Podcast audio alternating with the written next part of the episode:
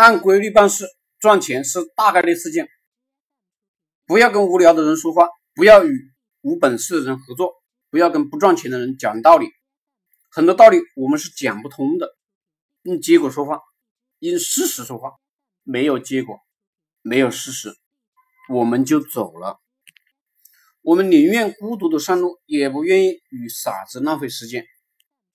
让别人主动加你的微信号，和你主动加别人的微信号，最后转发率相差十倍以上。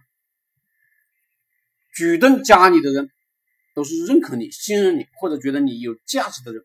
做立互联网项目，要学学会啊，让别人主动加你，而且主动加的这个不你的你的账号不容易被封，数量上呢限制少。怎么做到让别人主动加？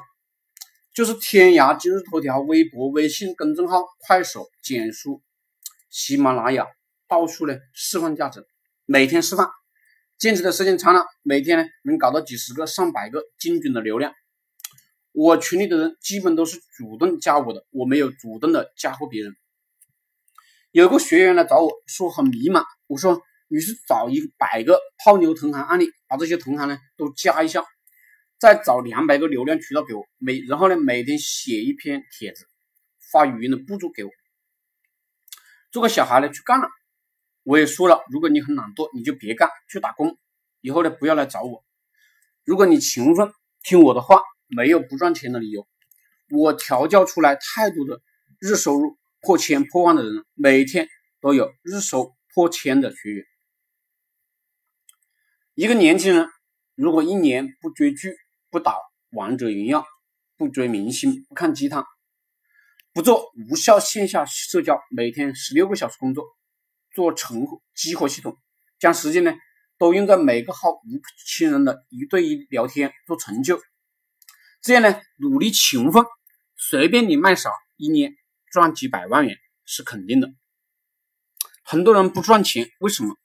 成天只知道听课，只知道学习，学。然后呢，学了呢，他又不行动，只知道玩，搞些无用的社交啊、逛街啊、吃烧烤，说些废话。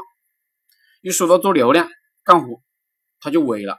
我说过很多次了，我搞不懂为什么做互联网不赚钱。